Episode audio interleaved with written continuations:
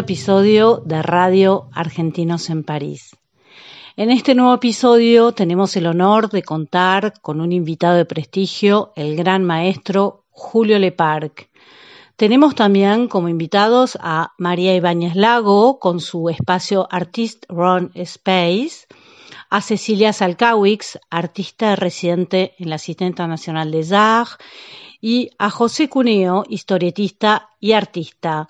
Bienvenidos a todos. Bienvenidos al nuevo episodio de Radio Argentinos en París. Esta vez tenemos el honor eh, de tener como invitado al gran artista y maestro Julio Leparc, figura mayor del arte cinético y contemporáneo.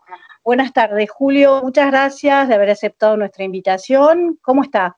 Buenas tardes. En uno de los textos que he leído sobre usted encontré un texto donde se contaba que una maestra de Mendoza había percibido su sensibilidad en uno de sus dibujos y que había hablado a su madre. ¿Es un mito o es una realidad esta historia? Sí, en la escuela yo no sé cómo se dieron cuenta que, que yo podía, que dibujaba bien, no sé.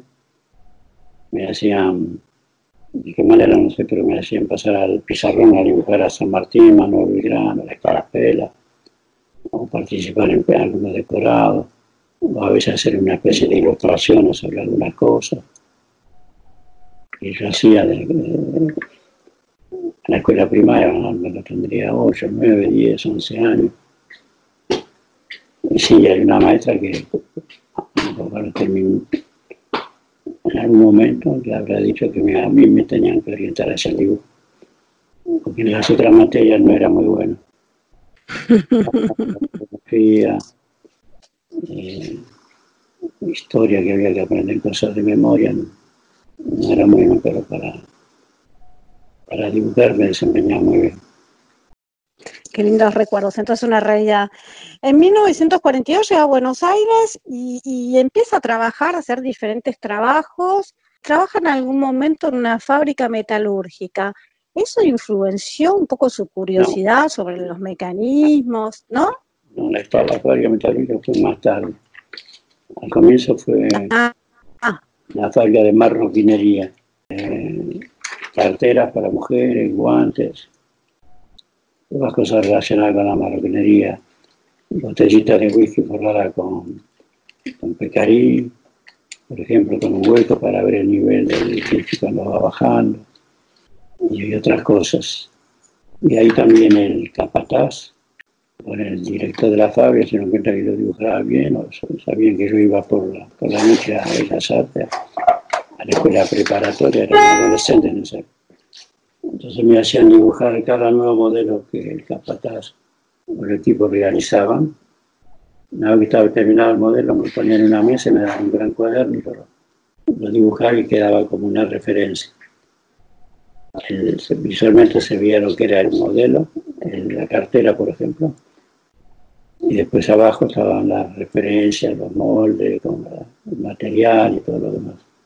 En vez de hacer una foto, lo dibujaba. De todas maneras, todo, todo, todo, todo lo que uno hace siempre hay cosas que, que le llegan a uno, del aprendizaje, la relación humana entre la gente, entre los otros aprendices, entre los aprendices y los oficiales de la fábrica, el jefe de la fábrica, el proceso, los patrones que dibujaban, la manera de cortar el cuero, el cuero, cómo lo trabajaban previamente. Siempre una cantidad de cosas que uno está ahí de adolescente y así, van, van impregnando a uno una especie de, formación, porque todo ese proceso era formativo desde, el cuero que llegaba medio ordinario hasta la cartera terminada, con los rellenos, con los cierres, con la parte metálica, con los pliegues, con todo. Claro, todo un proceso creativo. En algún momento de su vida integra también un grupo de teatro experimental. ¿Por qué y cómo fue esa experiencia? Eso fue más adelante. Era una especie de vuelta, hace varios años, un poco al margen de la sociedad, de los 18, 19 hasta los 23, 24 por ahí. Y después este, más bien que involuntario, porque con un amigo pasamos delante del, Teatro de los Independientes, que ahora se llama Julio Pairo, no, algo de Pairo, en la, casi en la esquina de Córdoba y San Martín, mm. en un sótano de, gran bloque donde está la Galería Pacífico, pero por el lado de atrás, no por la calle Florida, por el lado de atrás. Mm. Vimos que había gente moviendo, trabajando, entramos a curiosear y estaban preparando el teatro.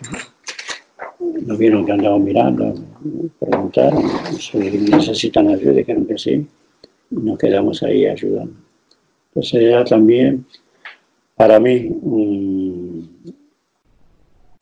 reencuentro contra una, cierta disciplina, porque íbamos todos los días a las 7 de la tarde y nos quedamos para a las 11 de la noche, medianoche, trabajando en la, preparación de la sala, luego en los decorados, pintando, pintando madera. Después eh, mi, amigo y yo hacíamos de extra la, primera pieza que en el teatro. El director era Lobero, no sé si habrás escuchado hablar de él. Después un director bastante conocido. Eso me sirvió como disciplina, disciplina diaria. Y al mismo tiempo lo mismo que antes, la relación con la gente, y otro medio, el medio teatral, los amigos que me hice de los escenógrafos que habían estado en la escuela, uno creo que todavía estaba en la Escuela Superior de Bellas Artes, etcétera, etcétera. ¿Cuántos años tenía en esa época? Era 23 o 24 por ahí.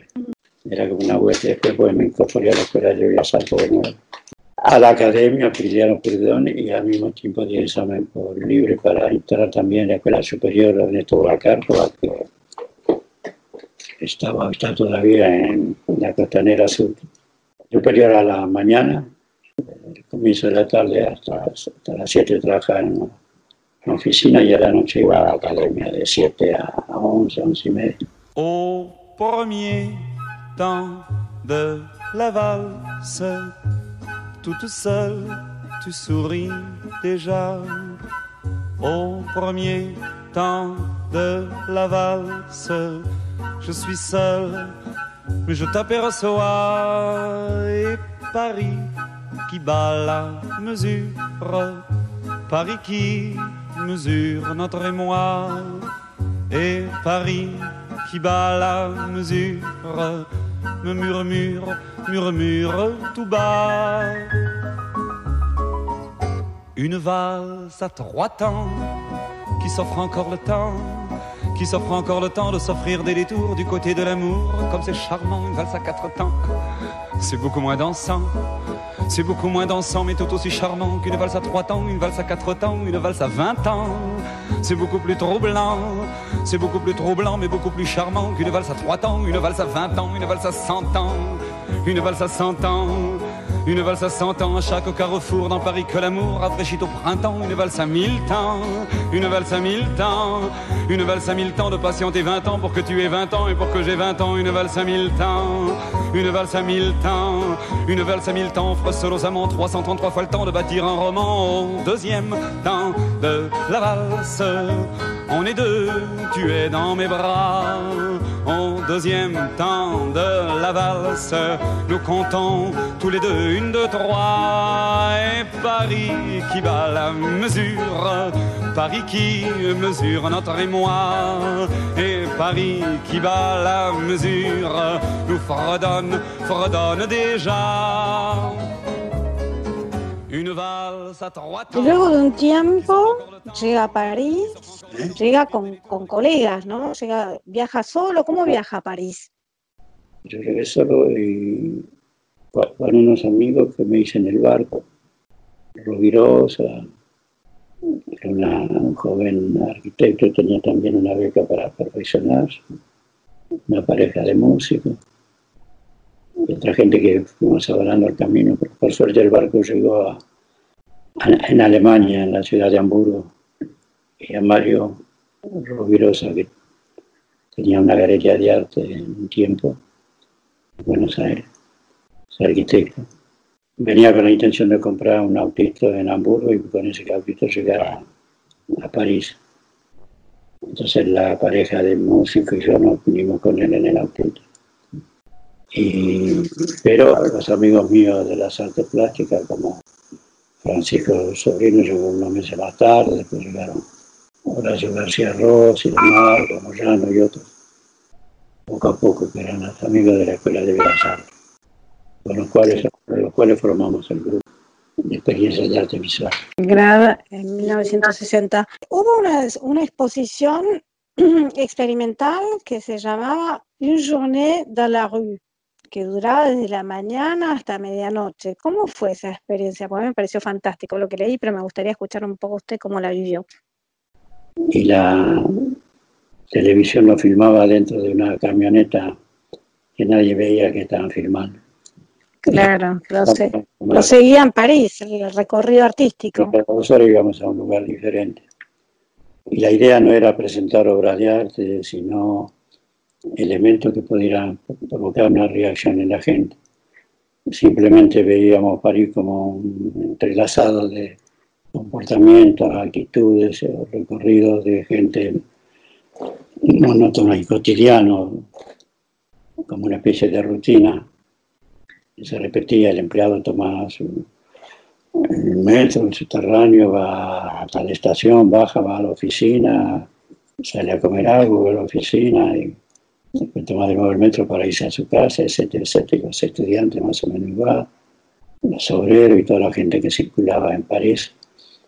En general, la mayoría tenía una, un empleo de tiempo rutinario. Y la idea nuestra era romper ese, ese pequeño esquema con las pequeñas intervenciones que hacíamos. Por lo menos señalar que eso podría tal vez, y lo, lo experimentamos y el resultado fue muy bueno en la medida que la gente participaba, porque la mayoría de las propuestas en los diferentes lugares eran de participación o de intercambio con, con la gente que estaba en la calle desprevenida, que ni siquiera sabía de qué se trataba, pero participaba.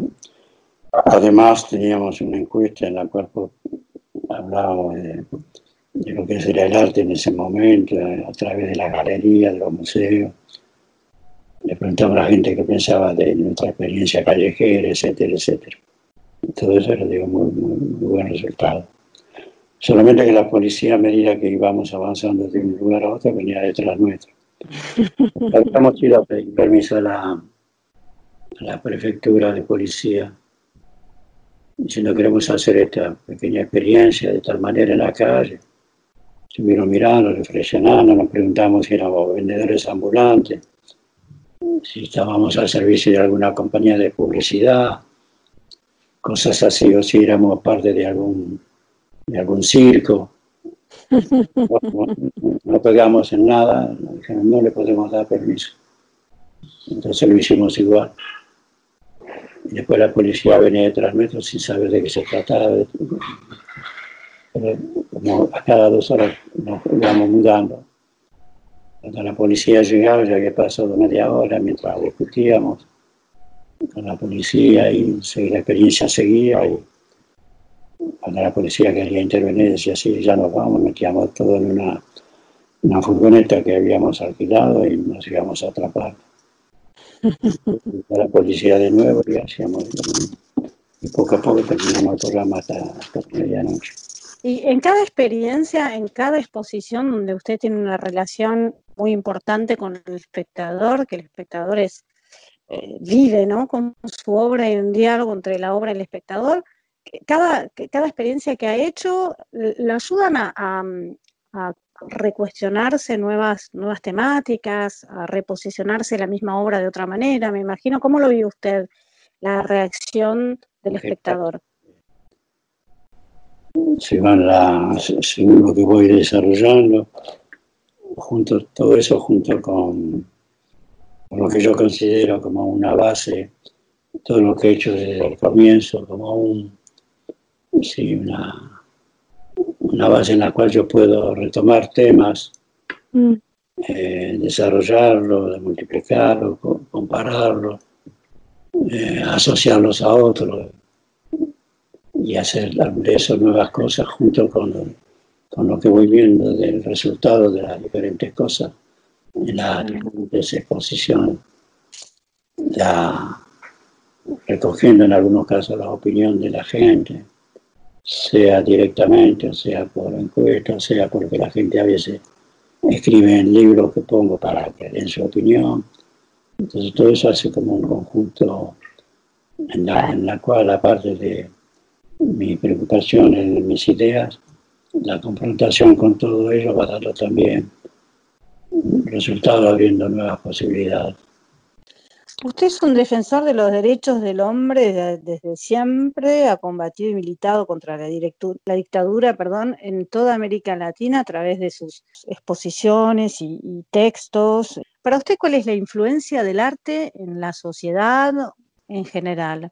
Como ciudadano uno podría decir sostener, formar parte de un comité, de una asociación que denuncia el trato que se da a los presos políticos, por ejemplo, en, los años 70 en, Brasil, luego en Argentina, luego a partir del 73 en, en Chile o en Uruguay, etcétera, etcétera.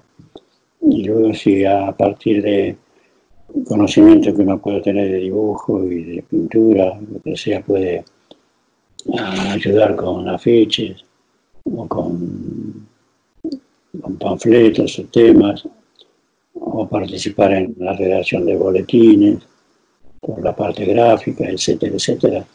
Mm. Es eh, como una especie de, de conciencia ciudadana al mismo tiempo una puesta al servicio de eso, de una, una capacidad que a lo mejor si fuera cantor participaría en, en conciertos a favor de, de, la liberación de los presos políticos.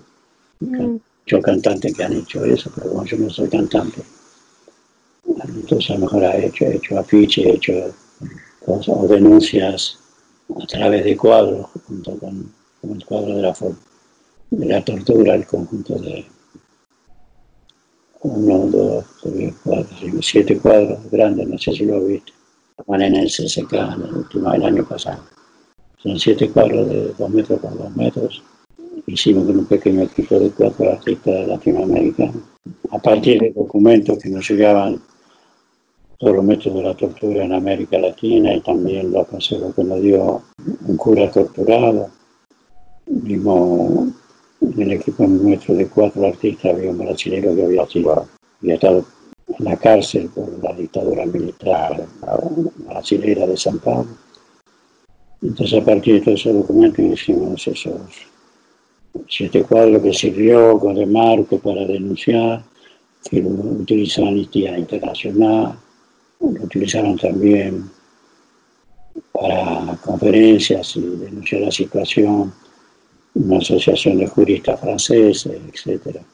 Y en ese contexto también estuve puesto en el CCK el año pasado. ¿Qué le diría a un joven artista que comienza? Trata de guardar una cierta autenticidad y que,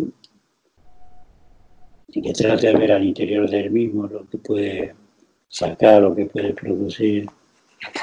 Y lógicamente está obligado a conectarse con el medio artístico para sobrevivir y al mismo tiempo para una confrontación con lo que se hace contemporáneamente, pero tratar de no dejarse, ¿cómo se dice?, cegar, cegar por, por el mito del triunfo, por el mito del dinero que va a llegar, la secreción, el reconocimiento fácil, porque eso puede estar en paralelo, pero lo importante es ver al interior de él todo lo que puede sacar de invención, de, algo que le es particular, porque cada uno de nosotros somos diferentes y al mismo tiempo casos particulares, nosotros los, seres humanos. Seguramente al interior de cada uno de nosotros pueden haber eh, recursos o posibilidades que están ahí, que necesitan ser despertadas y puestas en, funcionamiento. Mm. Porque si uno se deja, uno cae en el, en el esquema imitativo, entonces todo, todo, todo lo malo del medio artístico es lo que más fácil se pega. Mm. Quiero ser artista, para ser artista tengo que ser mejor que los otros los otros artistas me están fastidiando porque a veces doy cuenta que son mejores que yo. Quiero vender, entonces tengo que hacer la corte a, la mujer de un coleccionista o quiero exponer. Tengo que estar ahí insistiendo con una galería o ver un crítico de arte que me haga una notita en algún diario. Andar en permanencia en, todas las inauguraciones a ver si se produce algo todo eso puede, no puede estar mal en la medida de que no es lo único, que no sea lo único. Que lo único sea el trabajo interno, con un lápiz en la mano, un pincel, con ideas de, realizaciones, y, que tengan un sentido, que tengan una, que no vayan a lo fácil, en el arte contemporáneo, en el arte actual, que tienen éxito económico, éxito de reconocimiento y cuando uno rasca un poco se da cuenta que son cosas superficiales sin ningún valor, que a veces imitan cosas ya existentes en otro lugar y que lo que lo hacen se vuelven artistas súper reconocidos que venden por millones y, intentar hacer igual que ellos sería nefasto. Y por terminar, Julio, quería a lo mejor unas pocas palabras, algo, un pequeño mensaje al pueblo argentino. Ah, venimos de pasar el 9 de julio y, bueno, queríamos eh, a lo mejor ah, unas palabritas para, para Argentina desde París. El pueblo argentino es lo, para mí es lo mejor, lo mejor que existe. Ahí en el pueblo argentino está mi mamá, mi papá, mis hermanos, mis tíos, los compañeros del ferrocarril, de mi padre, los míos en las diferentes pequeñas fábricas que trabajé en Argentina, los, los, los diversos niveles, los compañeros de las escuelas de Bellas Artes forman parte del pueblo argentino. El pueblo argentino que es una masa gigantesca, está compuesta por individuos, esos individuos, cada uno tiene sus, sus anhelos, sus necesidades, y lo importante es que esas necesidades sean cubiertas por la, la dedicación, el trabajo que todo el mundo da, y que desgraciadamente por circunstancias ajenas al propio pueblo, que vienen muchas veces de afuera, o circunstancias un poco nefastas, hacen que existan niveles de pobreza, niveles de precariedad, niveles de insuficiencia en muchas cosas y uno siempre piensa, o con un carácter optimista, piensa que las cosas se van a solucionar y que los más, los más pequeños de ese pueblo podrán tener un futuro mejor que el de sus hermanos mayores, mejor que sus padres, mejor que el de sus abuelos. Entonces puedo mandar un, un deseo muy cariñoso de que de una manera u otra eso se cumpla. Y Le quería agradecer una vez más de haber participado a nuestra radio, a la radio Argentinos en París. Fue un honor hablar con usted y compartir este este momento. Muchísimas gracias, Julio. A todo el pueblo argentino, como pediste antes, con la mano izquierda levantada, moviéndola armoniosamente.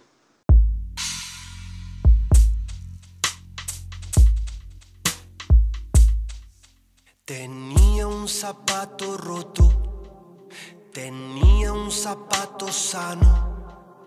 Me acerqué despacio, despacio, mirando hacia todos lados.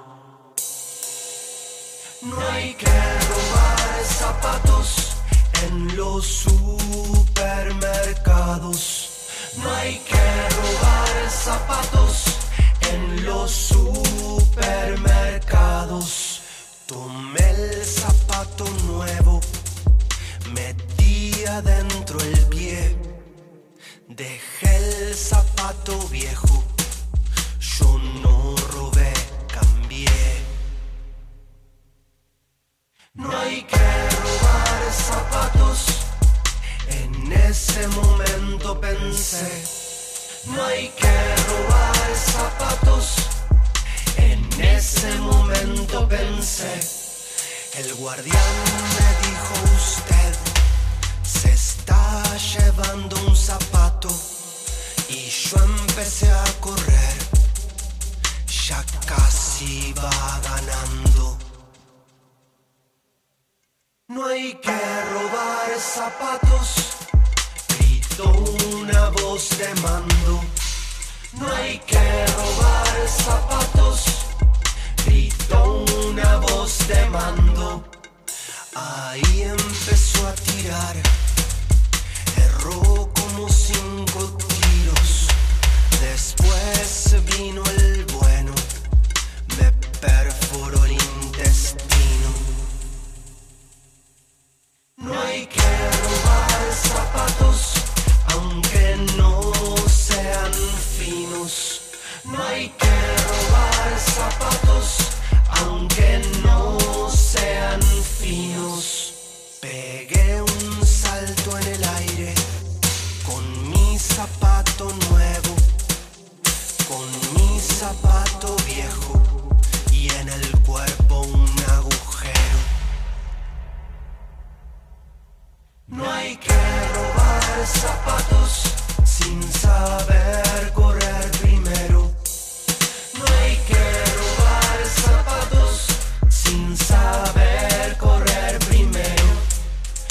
zapatos que te matan, zapatos como el mío, zapatos calibre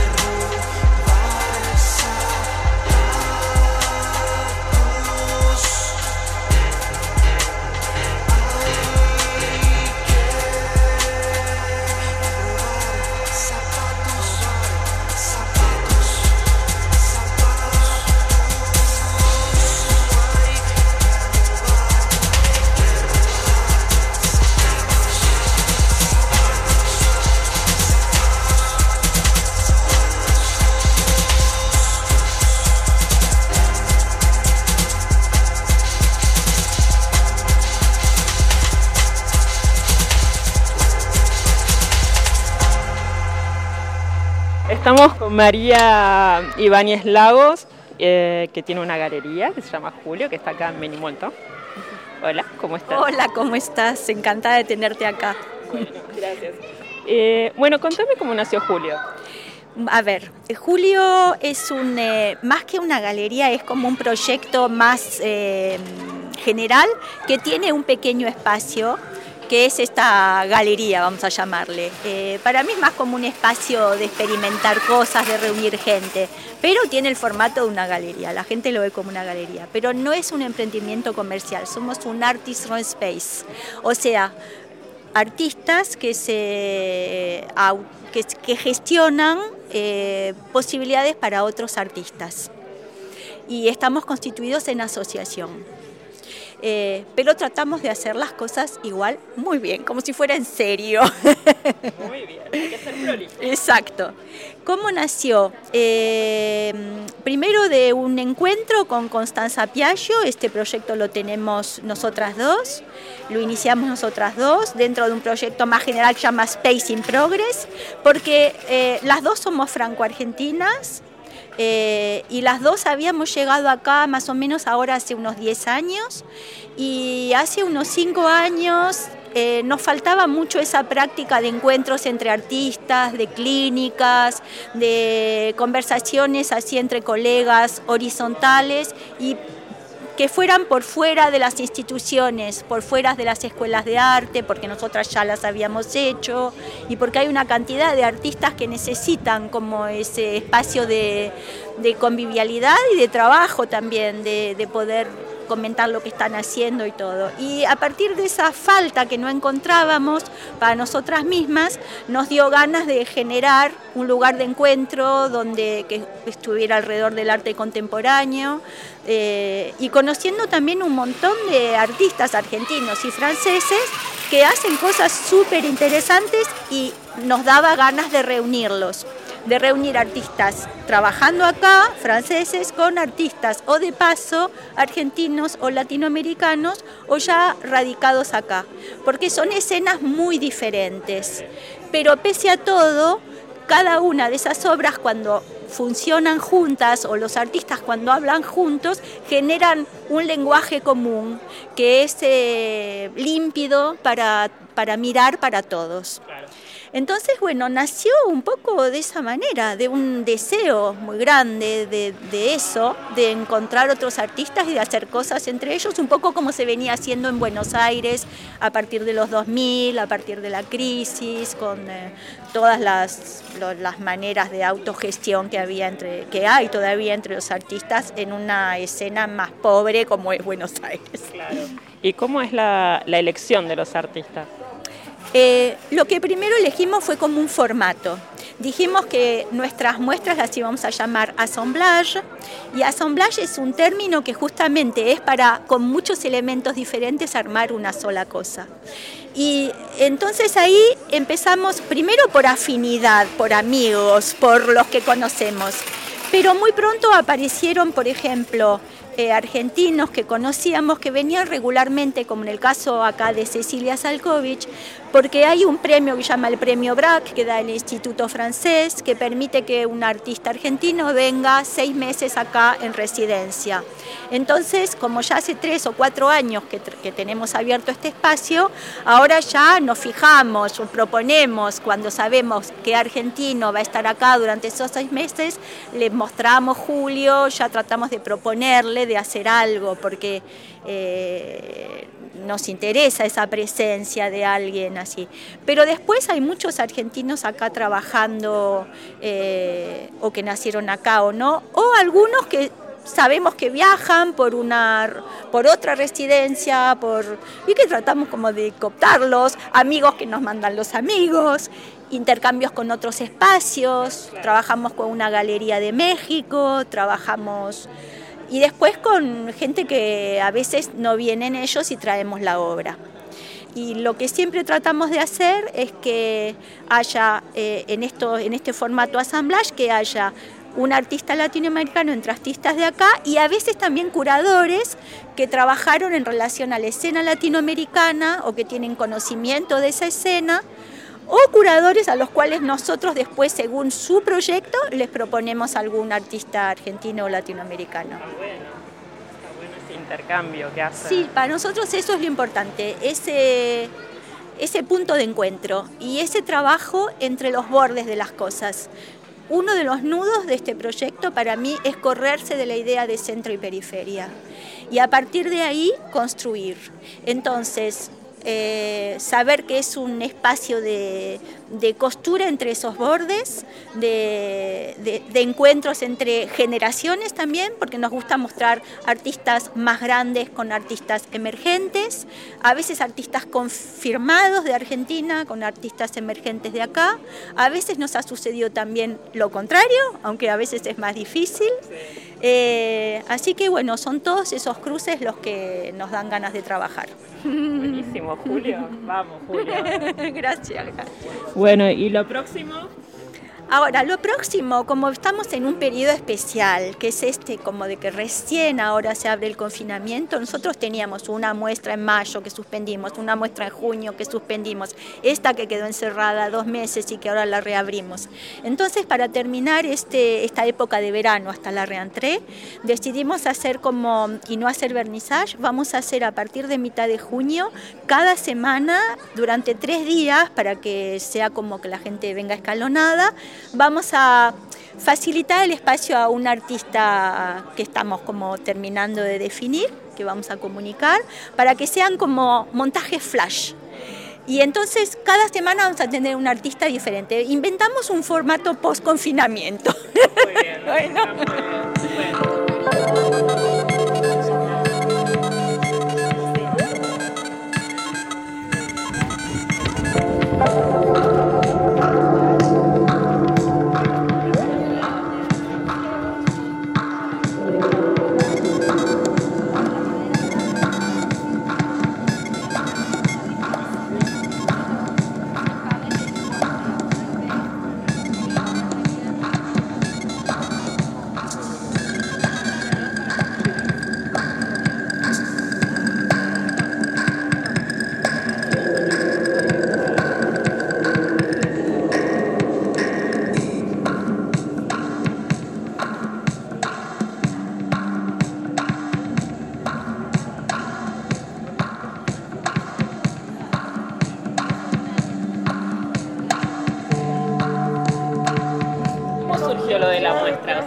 Estás en relación con, con Eh, María o...? No, no nos conocíamos, pero yo eh, cuando, o sea, cuan- cuando, yo supe que venía acá, eh, que eso fue el año pasado, un, mo- un montón de amigos en común que me dijeron que nos pongamos en contacto. Y ellas, yo, yo, yo estoy acá porque, porque- por un premio, gané el premio, un premio que se llama el Premio BRAC. Entonces, y son seis, una estadía de seis meses, una residencia de seis meses acá en París. Entonces cuando supe que, venía, y bueno, los amigos que se- ya supieron que venía, me dijeron que me contacte con María enseguida, con María y Constanza, que tienen este espacio. Yo el espacio un poco sí conocía, ya, ya, había visto cosas, eh, o sea, amigos que, que habían expuesto acá, entonces como el espacio lo conocía.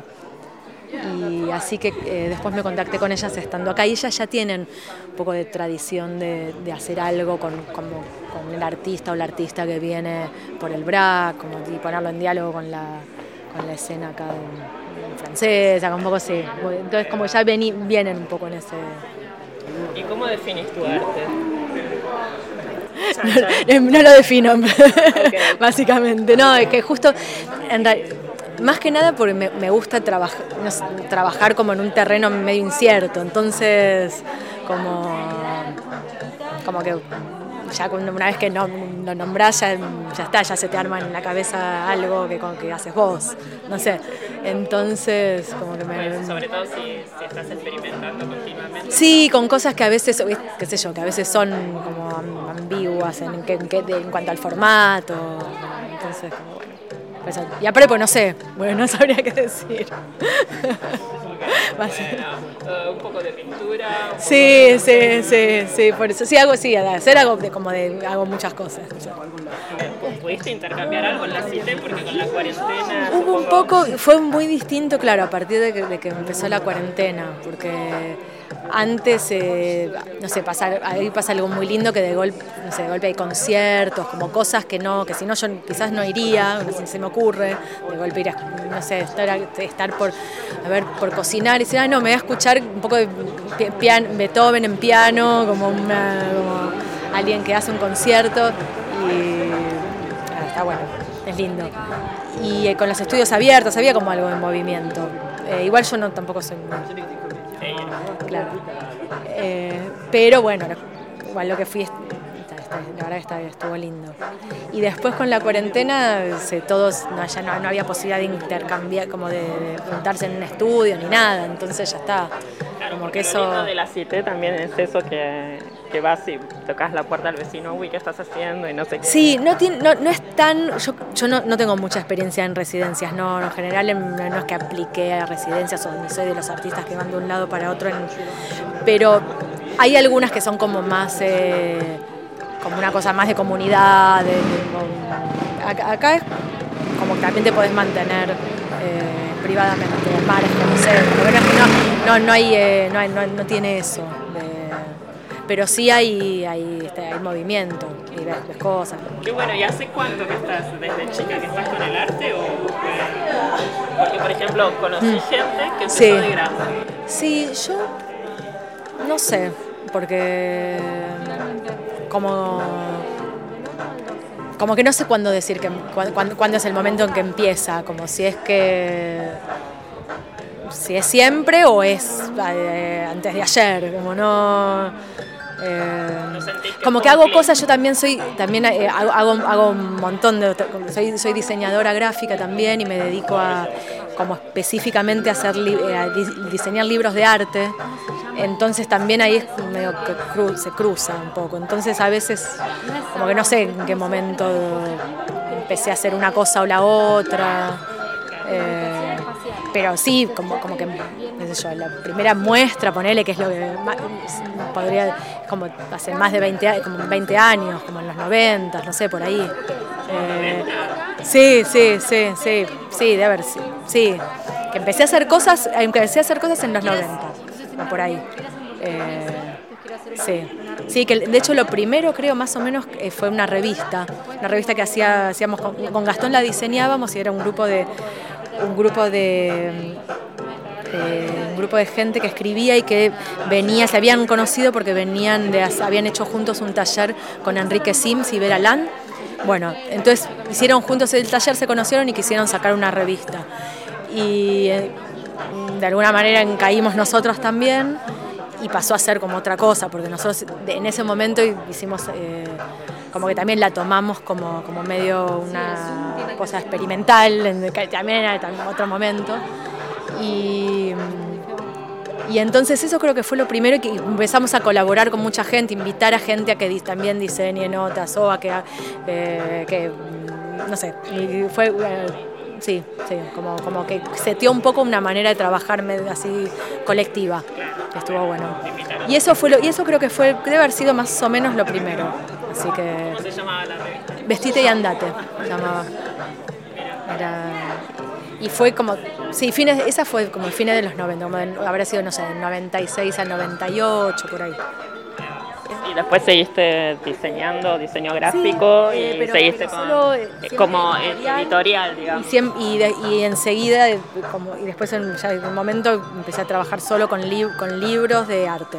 O, y- o publicaciones, no solo libros, pero en general publicaciones de, eh, de arte, en general de arte contemporáneo, pero De hecho empecé a hacer libros de arte por- com- como porque era artista, entonces era mi contexto, entonces era lo que... Y también, bueno, era lo que miraba, eh, pero fue, fue, fue, fueron- fue como junto.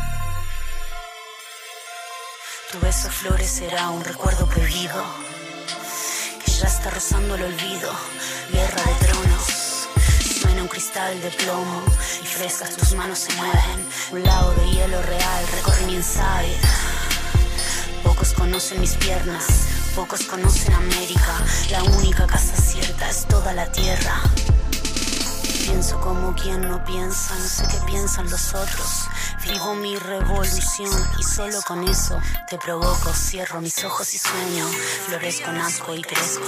Sabías vos, sabías, Florezco, nazco y crezco. sabías, sabías vos, sabías. Che, me estás dando a entender. Sabías que ya perdí la lección.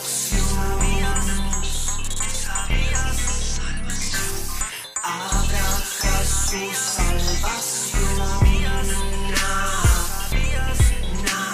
que más me gusta de vos es tu lado rebelde y salvaje, sin camuflaje. Sabías, Soy una flor, floreciendo en tierra salvaje, sabías floreciendo en tierra salvaje. Yo soy floreciendo en tierra salvaje. Estamos con José Cunio, artista plástico, historietista, dibujante y residente de París desde 1986. ¿Cómo estás, José? ¿Qué tal? ¿Qué tal, Luciana? ¿Qué ¿Cómo tal? estás? Muy bien. Eh, ¿Cómo alguien se transforma en, en historietista? ¿Cómo, ¿Cómo uno se forma en artista plástico? ¿Cómo, ¿Cómo fue ese camino? No, yo empecé desde siempre, desde chico, que tengo memoria, dibujaba. Y dibujaba personajes de historieta. Y hacía historietas desde muy temprano. En la escuela, dibujaba historietas con los profesores. eh, dibujaba a los compañeros de la escuela, los maestros. y pasaba horas eh, mientras estaba delante del pizarrón haciendo la caricatura de cada profesor. Es como que se nace ya dibujando. Va, yo nací dibujando. ¿Y en qué momento Eso que dibujé desde el principio. Claro.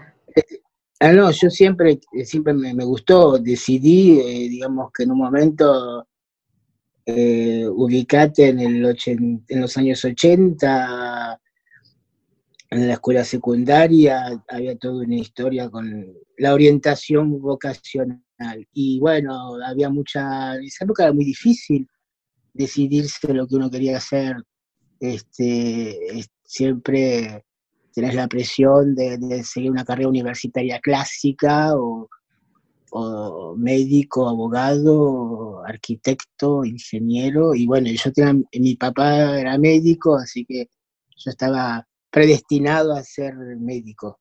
Este, mismo si siempre seguí dibujando, yo cuando era chico este, también hacía, dibujaba películas con el, con el cinegrafo, hacía películas, eh, ponía un disco, una sábana blanca como pantalla, con el tocadisco detrás escondido y dibujaba este, las, las películas.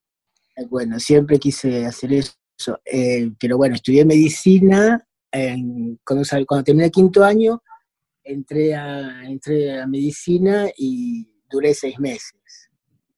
Este, al mismo tiempo yo ya estaba en la escuela de dibujo de Garaycochea, de Carlos Garaycochea. Yo entré en el 83 a la escuela. Y este, bueno, cuando dejé medicina, me dije, bueno, ahora eh, tengo la opción, la única opción es poder entrar, este, aunque sea en la Escuela de Bellas Artes, y ya era tarde. La escuela de Carlos Garicochea estaba en Corrientes, Uruguay. Y enfrente, en el edificio Apolo, en la galería del Cine L'Orange, estaba el, el estudio de las producciones García Ferré, donde se hacían los dibujos animados y las revistas. Las revistas Antio- la revista Antiojito y todos los personajes, hijitos. Y entonces este, yo me cruzaba, porque yo hacía, en ese momento hacía dibujo humorístico y empecé a hacer también ilustraciones para, para chicos. Y había ilustrado un par de cuentos. y entonces iba a verlo a, García Ferré, le mostraba mis dibujos y, y bueno, y empecé a trabajar con él. haciendo eh, como colorista, colorista de historietas. ¿Y en qué momento eso te, te trae a París o cómo decidís venir a París? Eh, bueno, después de tres años, dos años de trabajar, de estar ahí con García, que estuve ilustrando, mm, eh, ilustrando también notas escolares, hice historietas también en la revista y, bueno, tenía ganas de, viajar, tenía ganas de conocer Europa y bueno, con la carpeta. Este, en un momento me, vine, fue en el 80, bueno, fueron dos años después, dos años después, claro así nomás, así de, guapo, va. Bueno, son, eh, son varias, este, varios factores, ¿no? Que te decían en el momento de, de, eh, probar, en el momento era, probar suerte, era este, el sueño de, bueno, de conocer Europa, de conocer los países europeos y, y ver si, si, si, podía publicar aquí y, y, bueno, si me iba bien me quedaba. así iba bien, decíamos que bueno, en realidad yo lo que quería era probar suerte y, poder quedarme. Este, no sabía porque tenía, eh, tenía contactos y bueno, llegué, me compré un pasaje de tren de, de dos meses, el Eural Pass, que en ese momento era lo que se hacía, y me recorrí Europa en tren, eh, y cuando, ah, porque vine también a la feria del libro sobre todo vine a la Feria del Libro en Bolonia, la Feria del Libro eh, para chicos, que es una vez por año en abril. Y cuando llegué a París, este, yo tenía a Piet un amigo de mi profesor de francés de la Alianza, y, él envió mis dibujos y llamó por teléfono a dos revistas, a la revista Pif Gachet que es como una revista de que era en esa época, hace tiempo ya que existía acá, es una, eh, fue una tradición, la revista Pies Gadget de historietas, este, y eh, la revista de Mickey. Y entonces en las dos revistas publiqué, publiqué dibujos. Y ahí me compraron en Piff Gadget, me, me, publicaron una serie de ocho páginas de historietas que había publicado en Antioquia bueno, y después me quedé. Me enamoré de París y me quedé. A veces no importa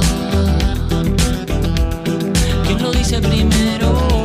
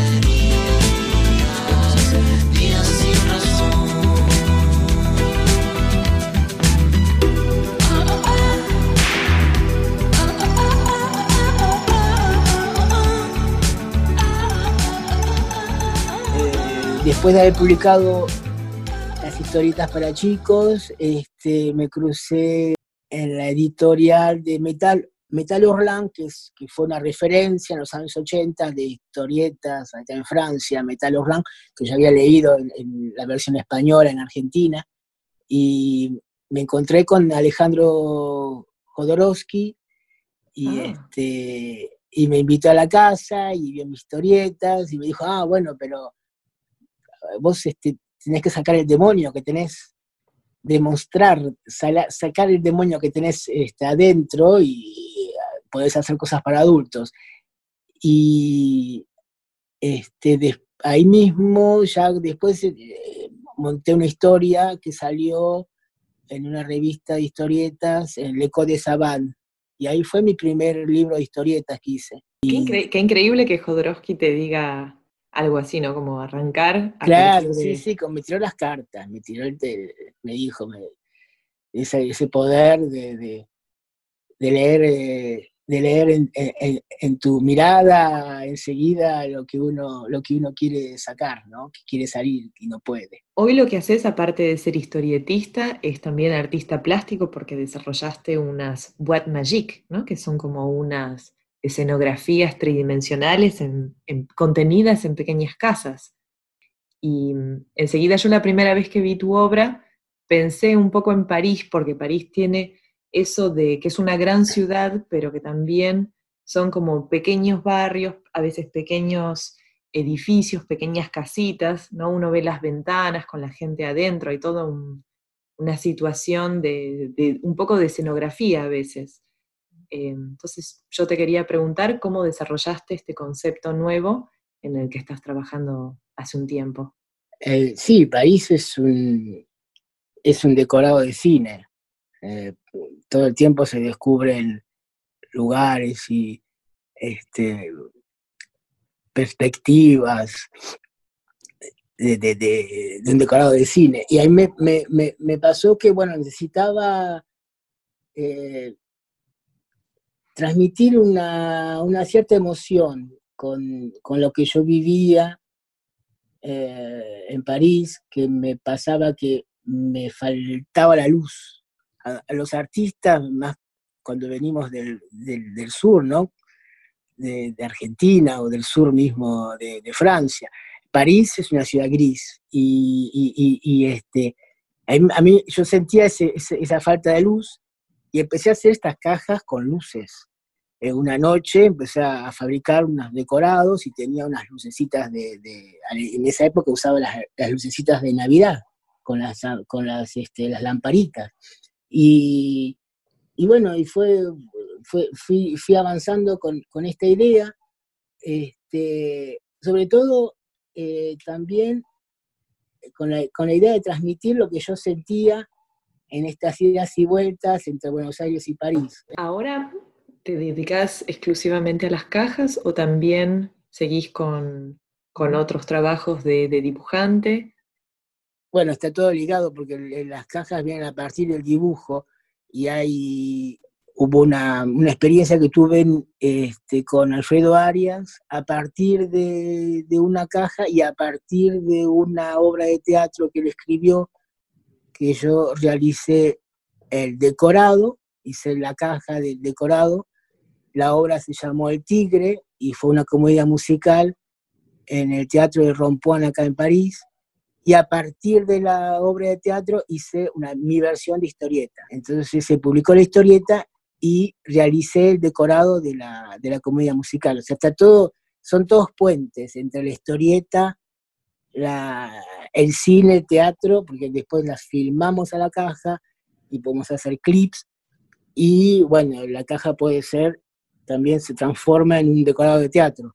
¿Tenés alguna muestra prevista de acá a fin de año? Había este, preparado en la galería donde yo expongo una vez por año, acá en Montmartre, eh, Galería 3F, hace 10 años que ahí este, expongo las cajas. Y bueno, y salió lo de COVID, así que eh, la, normalmente, si todo va bien, en noviembre.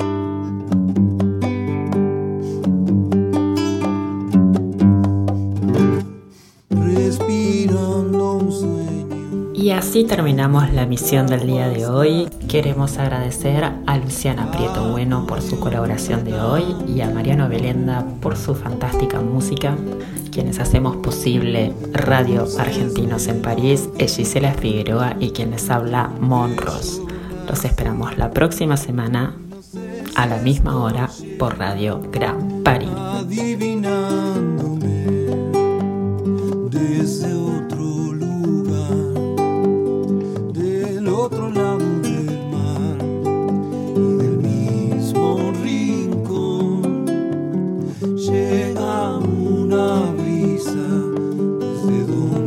yo nací.